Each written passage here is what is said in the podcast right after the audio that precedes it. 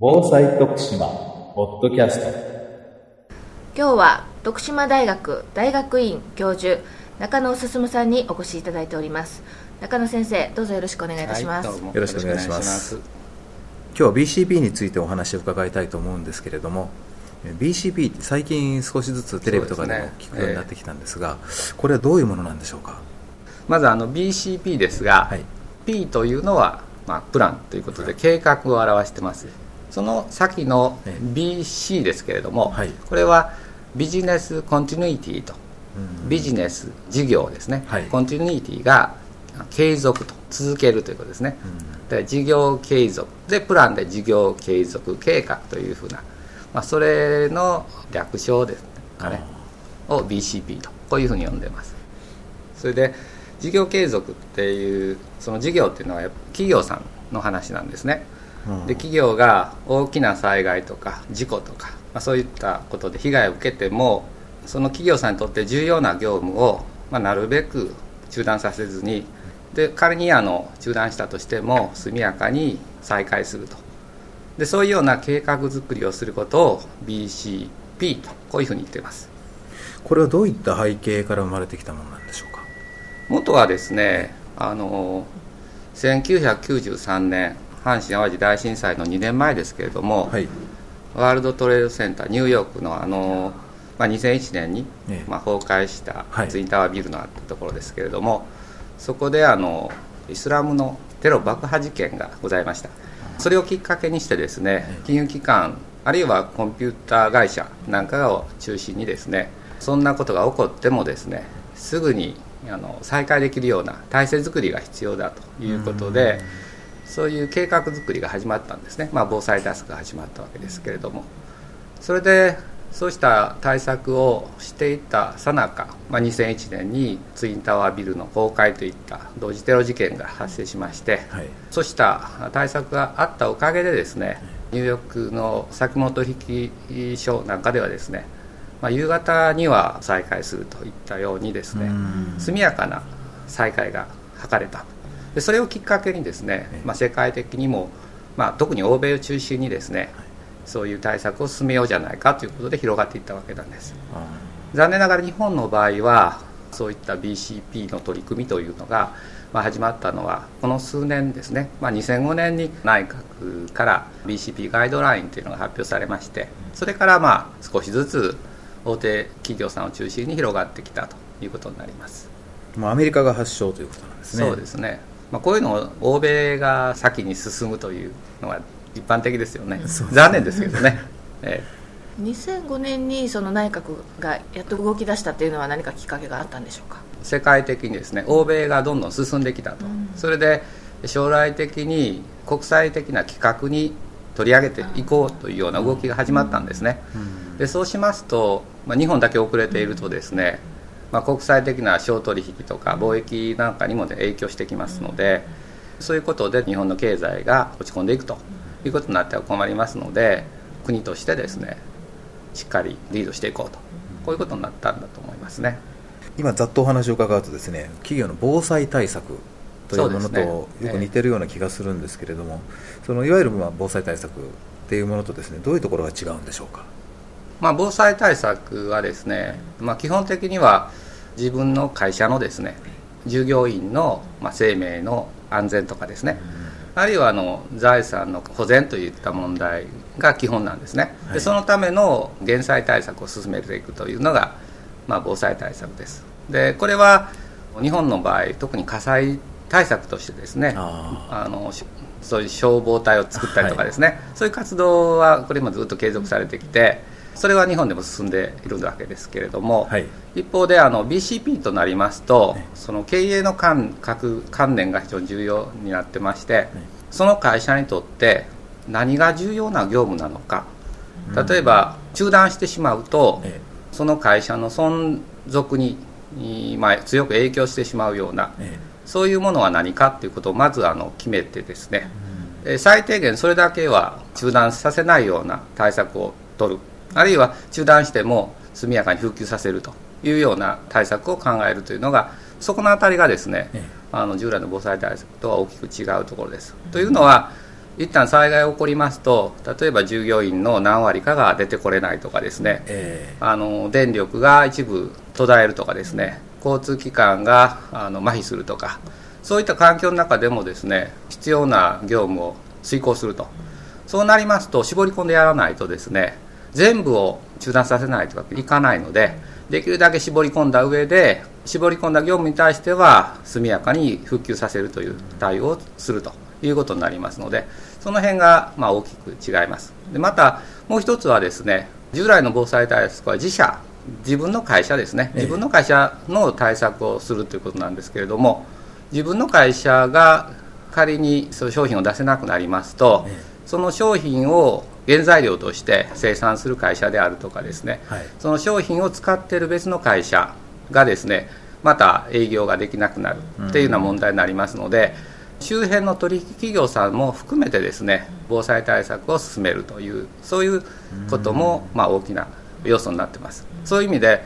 従来の防災対策に加えて重要業務を選定するということとそれと周辺の取引企業さんこれサプライチェーンと言いますけれども、そのサプライチェーンも含めて考えていくと。この2点が大きな違いと言えますね。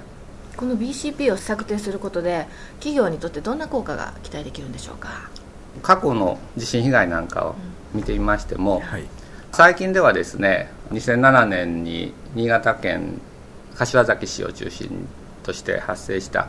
中越沖地震でございますが、はい。この際には自動車のまあ部品メーカーあのピストンリングを中心に作っている企業さんがですね、はい。まあ、大きな被害を受けてでその結果としてそのピストンリングを利用していた国内の自動車メーカー12社の生産が止まってしまうということが起こりました。で一方ですねその中越沖でもそういう BCP 対策を進めていた企業さんの場合はですね事前にいろいろな訓練を進めていたということもあってですね例えばコンピューターが被害を受けないようにコンピューターの安全対策をやったり、それから揺れを感じたら自動的にシャットダウンしてデータを安全に退避させるとかですね。そういうことをやってた企業さんはですねもう地震からすぐにですね事業を継続すると生産を開始できるという状況にもなりましたつまり BCP を進めてた企業と進めてなかった企業でですね大きく地震後の対応ですね復旧に至る状況っていうのは随分変わってきました。でそういうのが会社の信用にもつながってですねいくということになります。でその後あのそれを契機に国内の多くの企業さんがですねだいぶあの BCP に着手されるところが増えております。昨年もあの岩手宮城内陸地震ではございましたけれどもはい。そこの地域でもですね随分 BCP を始めようという企業が増えておりますね。私はあのまあ2007年能登半島地震の時にですね、あはい。輪島市の酒造業さんですね。はい。お酒を作るお酒を作ってるところにちょっとお伺いしたんですけども、はい。江戸時代の中期から300年近くですねにわたってお酒をずっと作り続けてたところが、まあ、大きな被害を受けました、うん。あの銅像が4つあるんですけれども蔵4つのうち3つが全壊それで、まあ、1つが半壊でほとんど蔵全部がですね、え何らかの被害を受けてしまったんですね。で4回ほどお邪魔しましたけれども先日11月にお邪魔した際にようやくまあ今年の1月にあの最後の蔵がですね竣工すると。でまだあの工事されてたんですけれども。ほとんどあの個人企業さんですよね。あのご主人が杜氏さんをやられていてあの奥さんがお店を取り仕切ってられてで後継ぎさんが今お酒のを学ぶために大学に行っていると。あそういうようなご家庭なんですけどもね、ーはい。えーその被害を受けてですね自分の代で閉じようかどうしようかと悩まれてたんですよ。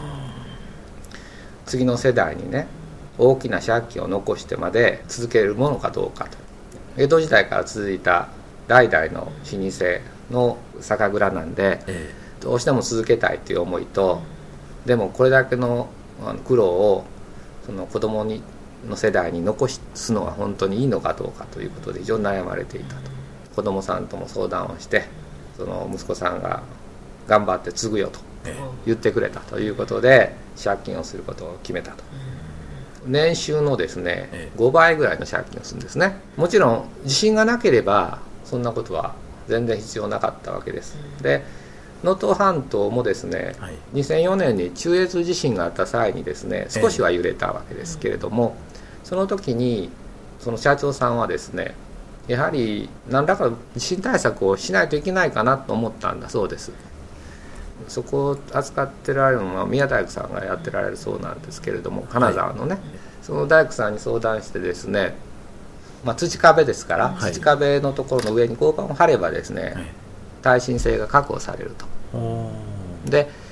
結構悩んだそうなんですけれどやはりあの酒蔵っていうのは昔から代々伝わってきた酵母菌がですねその土壁の中に生きていると。こういう思いがあるそうなんですねでそういうふうな空気自体の水だけじゃなくてそこにある空気がお酒を作っている酵母菌がね。だからその壁で板で塞いでしまうと酵母菌を殺すことになるからうん。それはやっぱり最後は決断できなかった。で仮にその合板を張りさえすれば多分銅像は潰れなくて済んだと。で最初はですね伺いした時怒られたんですよ。こんなところに来るなと。大学の先生がなんか知らないけどえ私たちは苦しんでんだと。でたくさん記者も来たと。はい。あ一番被害が多かったからね。でそう言われてで申し訳ないという話をしてでもこうこういう理由でこれを地元に伝えたいと、っていうことで見せていただいたんですよ。でその時にぜひ伝えてほしいと言われました。単にこう板を張るだけでもね耐震性を確保できると。うん。そういうことを考えてほしいと。全国にたくさんこう酒蔵はあると。ええ。それはほとんど古い小さなうん。酒蔵だと。ええ。でそういうところこそねあの防災対策をやってほしいと。で自分たちの被害を知ってもらいたいと。こういう話をされました。大きな会社はえ被害を受けても耐えられます。でも小さな会社はになればなるほどですねそういう被害を受けてしまうとそれから復帰するうん。ことは非常に難しいわけですね。致命傷になるわけですね、だからそういう小さな企業さん個人でやってる代々やってるようなこの地場の会社ね。はい。そういうとこをこそ進めてもらいたいという思いは非常にあります。建設業なんかもそうでえ小さな会社が一生懸命その地域のインフラ整備やってますよね。災害が起こったらすぐに出かけてって道路直したりとえかうん。努力されてる企業さんたくさんおられるんですよね。はい。でそういう方が被害を受けた時にもう立ち上がれないってならないようにうん。少しでもお金をかけなくてもいいのでできることからはい。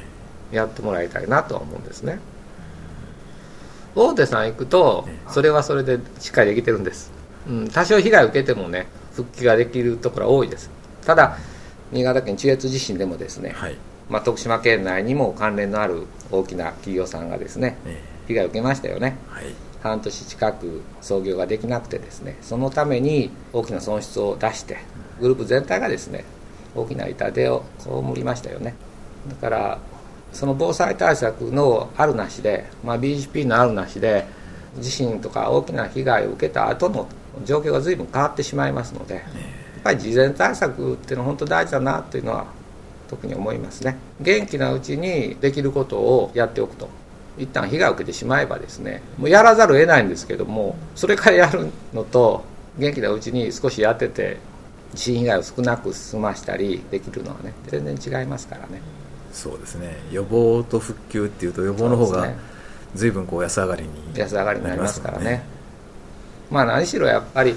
企業の場合はですね工場なんかが耐震性が悪かったりするとそこで働いてる従業員を殺してしまいますからね。従業員の命を守るという意味でも。そうですね。経営者のしき仕事ですからね、はい。まさにね。先生にはもう少し続けてお話をお伺いしたいので、えー来週またよろしくお願いします。徳島県がお届けするインターネット放送防災徳島ポッドキャスト。この番組に関するご意見ご感想をお寄せください。メールアドレスは防災アットマークメールドットプレフドット徳島ドット LG ドット JP bousai アットマーク mail ドット pref ドット tokushima ドット LG ドット JP でお待ちしております。